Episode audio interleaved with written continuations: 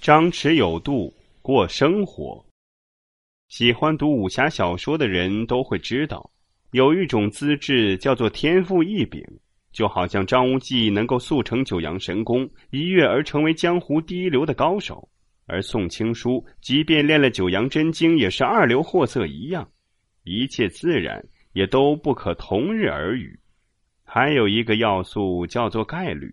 美国有一个叫帕克·苏利文的人。一九四二年到一九七七年间，七次被闪电击中生还，你行吗？丘吉尔每天喝一瓶烈酒，抽数支雪茄，身体依然健康。换成别人，可就不一定了。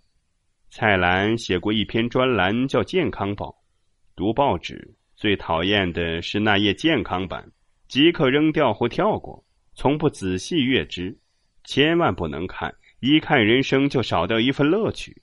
鸵鸟把头埋在沙子里，看不到危险，不代表危险就不存在；不看健康版，不代表就不出现健康问题。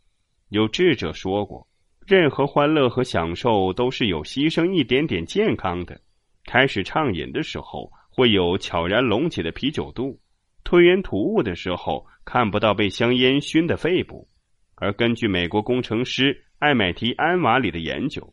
连用立体声耳机听音乐会都会造成随身听型脱发症，多少人都是这样，贪图一时欢乐而让健康受到损害，于是，在本该茁壮茂盛的青壮年时期，却得了满身的现代病。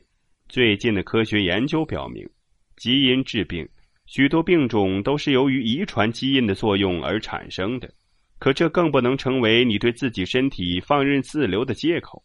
就拿丘吉尔来说，你真以为这个老头除了抽烟喝酒什么都不干吗？